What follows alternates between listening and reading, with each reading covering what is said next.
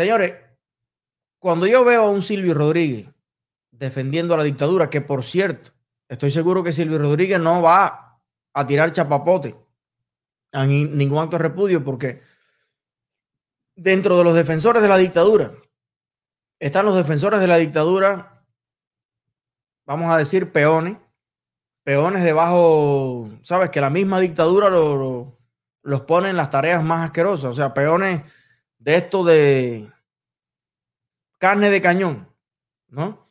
Entonces, están los intermedios, que son los jefecitos que organizan estas cosas, y están los defensores de la dictadura VIP. VIP. Como es Silvio Rodríguez, Ray Fernández este, o Ray Tuntum, o yo no sé, el otro, el otro, el otro, Alejandro Cruz. No, Alejandro Cruz va a estar en una oficina en el Ministerio del Turismo apoyando la dictadura en Facebook, qué sé yo, pero no lo van a mandar a tirar chapapote y a tirar piedra a las casas, porque cualquier parentesco, aunque sea por casualidad el apellido con el primer viceministro, ah, qué sé yo, esa es los eh, Pitbull VIP. ¿Ok? Ahora, yo entiendo que las personas que están viviendo directamente de la dictadura, como puede ser Silvio Rodríguez y demás, que tienen un talento, pero que desde los tiempos de Fidel Castro le compraron bien comprado ese talento, porque empezaron siendo contestatarios, se ganaron más o menos la gente, enseguida el aparato se dio cuenta de la importancia del liderazgo desde el arte que pudieran hacer estas personas, y ahí vino la casa del tamaño de una cuadra, ahí vino el que puedan hacer en Cuba lo que nadie podía hacer, el que tuvieran un carro cuando nadie lo podía tener, el que tenga una finca de descanso cuando nadie podía tener ni, vaya a vivir con la tatarabuela en la casa. Todos esos privilegios yo entiendo que el que lo recibe, a, veces hasta cosas tan sencillas como dejarte hacer una foto con, los cinco, con Raúl, que te invita un general a su casa o que vas a, a pescar con uno de ellos, todo eso está diseñado para comprar a personas que se venden. Entonces yo entiendo que Silvio Rodríguez diga, caramba, ya yo estoy viejo, feo, ya yo estoy ahí con, soy una pasita, con un panzón, con una cosa, ahorita es como un Sergio Leal. A mí lo que me queda es lamerle las botas a la dictadura, a ver qué tal para que me siga bendiciendo. Pero la pregunta que yo me hago es, esos señores que usted ve, esos actos de repudio, esa señora que estaba allá afuera, que me recordó mucho la de los chores arremangados que fueron a amenazar a Rachel a su casa a, mi casa, y el canal del cerro, con esa guapería. Esa pila de zarrapastroso, de verdad, que no tienen ni qué comer, que no tienen el carro, ni la finca, ni la casa, ni las vacaciones, ni la piscina de Silvio Rodríguez, que lo que tienen es hambre.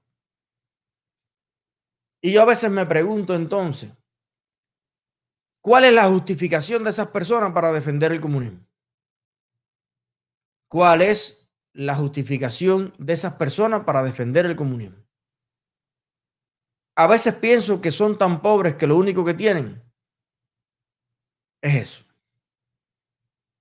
Es ese compañero que los atiende, esa sensación banal, vaga, de sentirse importantes para alguien, de que los inviten a una reunión, de que les digan ahí que la dirección máxima del país les agradece, que lo lleven a un buffet, a una merienda, a un muslo de pollo. Yo no sé cuán conscientes están esas personas de la, del inmenso papelazo que están haciendo ante el mundo entero, de que la historia va a recoger cada uno de sus rostros, cada una de sus panzas, cada una de su chealdad, cada una de sus bocas desdientadas. Sí, porque una cosa es tener toda esa combinación pero al menos no cooperar con la dictadura. Pero es que todo eso se multiplica y te ves diez veces más feo, más raro, cuando además de todo, entonces te pones del lado de los que están provocando por 60 años que tú seas tan pobre. Que tú no tengas futuro ni tengas presente, que se hayan ido tus hijos, tus primos, que seas un miserable. Entonces es como tú ser un miserable pero a, voluntad.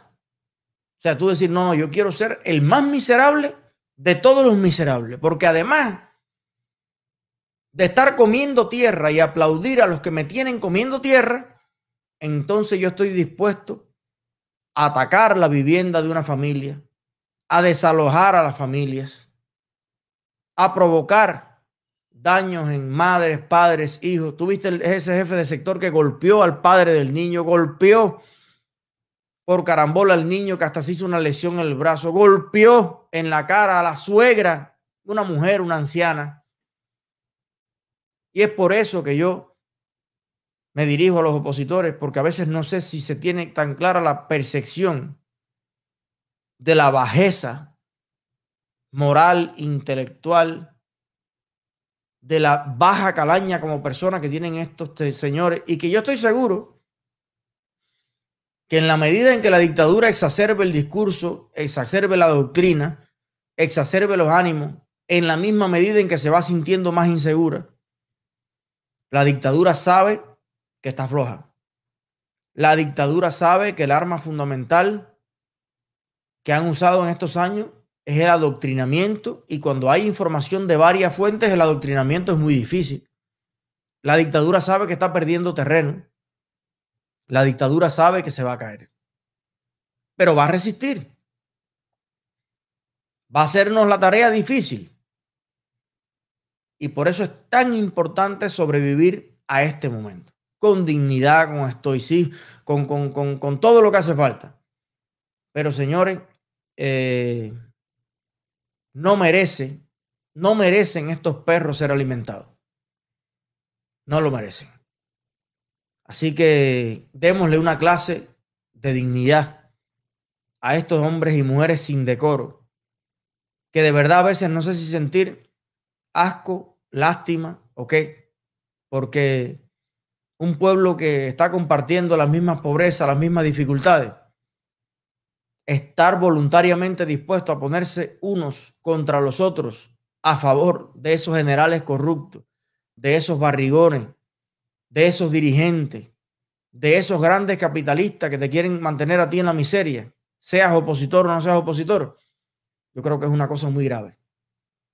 Es una cosa muy grave en este mundo. Y hablando de eso, bueno, Silvio Rodríguez, como era de esperar, ya salió en defensa de la dictadura. Y esto es una cosa curiosa porque fíjense ustedes qué curioso, ¿no? La Asociación Hermanos Ahí en Cuba, que a mi juicio no tiene por qué existir, o sea, la unión de jóvenes comunistas de un partido dirigir a los artistas de un país. Pero qué tontería es esa. Los artistas que se hagan sus propias asociaciones, sus propios sindicatos, sus propias eh, agencias, empresas, ONG, que tiene que ver la, el ala juvenil de un partido. Imagínese usted que todos los artistas de Estados Unidos estuvieran dirigidos por los jóvenes demócratas o los jóvenes republicanos, que tiene que ver una cosa con la otra. Pero aún así, en esa asociación Hermanos Aís, hay miles de personas afiliadas.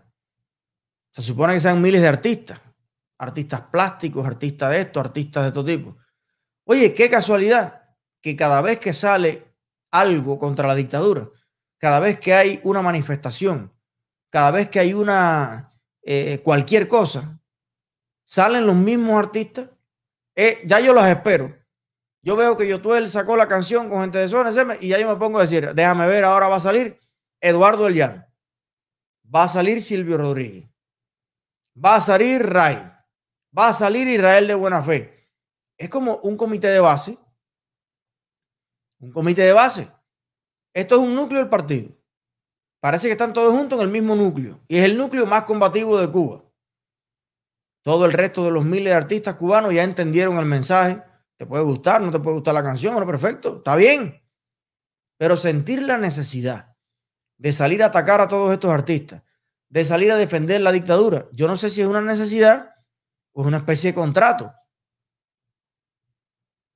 Para que ustedes vean la, mentalidad tan malévola, ¿no? tan malvada del propio Fidel Castro, cómo se dio cuenta desde los 80, los 70, que la manera más eficaz de callar las voces, de comprar las almas de los que pudieron ser antorcha y descendieron a mandíbula, no era combatirlo, no era hacerles nada, era premiarlo. Y estoy seguro de que muchos de estos artistas, cuando Fidel les dio el apartamento, cuando les dio la casa, cuando los invitó a reunirse con el sultán de no sé dónde, cuando les consiguió una gira por América Latina y le dieron el pasaporte oficial que no se lo daban a nadie, algunos de ellos se sorprendieron y dijeron, caramba, si yo lo que he hecho es una canción contestataria. Lucha Tuyuca, Caíno, Taíno, que el cacique de Liria está que preocupa. ¿Cómo es que a mí me premian? ¿Cómo me invitan ahí al lado del, presidente y tal? Y es que yo no sé si se dieron cuenta o no se dieron cuenta o se la dejaron o les convenía no darse cuenta. Y es que es una estrategia magistralmente diabólica, malévola, porque es a tus críticos, por lo menos a los que tengan algún talento, a los que puedan movilizar más o menos a los jóvenes, a las universidades, no los combata, cómpralo, cómpralo. Esa gente en Cuba no paga ni los taxes de la propiedad al año, ni los impuestos de no sé qué, ni los nada. Esa gente vive con dólares cuando, desde que los dólares están prohibidos. Muchos de ellos tienen servidumbres en sus casas. Personas que le hacen absolutamente y tal. Y entonces, y eso no estoy hablando de un país capitalista donde es normal determinados estilos de vida. Estoy hablando en, la, en, el país comunista de los proletarios, no sé qué. Esa gente hace mucho rato que viven a niveles que no vive nadie en el país y aparte el 90% de las cosas le salen regalados. Algunos, hay que decir también que hay gente que tiene vocación de, de, de, guatacón, así de, de fly de gratis. No tienen un peso en el teléfono. A mí me han contado algunos de ellos que hay que hablar con la mujer porque nunca tiene carga en el teléfono, ni para mandar un WhatsApp. Pero bueno, imagínate tú, un trovador con una guitarrita por Cuba. ¿Cómo se pudiera comprar una casa en un buen reparto de Cuba que valen cientos de miles de dólares? ¿Cómo es posible? ¿Con qué público? ¿Con qué público? O sea, ¿con quién paga las entradas y a cuánto? que te pudiera dar para eso? Entonces siempre hace falta la gestión del viceministro, siempre hace falta el empuje por aquí, el empuje por allá el papel que no aparece que aparezca, la firma que hace falta que, que, firme. A mí me denegaron cuántas veces mudarme para La Habana. ¿Por qué? Porque el general que tenía que firmar en esa zona decía, no, usted es persona no grata en La Habana. Bueno, hace falta a veces, cuando usted es un artista contestatario, que el viento se le ponga a favor. Pero vuelvo y repito, yo entiendo que el que está viviendo de la dictadura no le quede más remedio que defender la dictadura. Está previsto. Raro sería que hicieran otra cosa.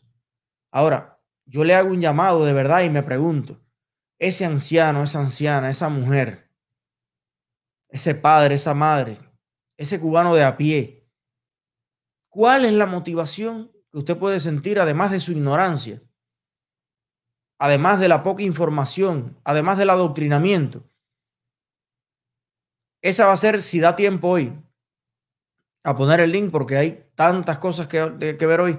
Pero si da tiempo, me gustaría hacer esa pregunta a cualquiera de nuestros invitados. ¿Cuál es la motivación del pobre en Cuba para apoyar la causa de su pobreza?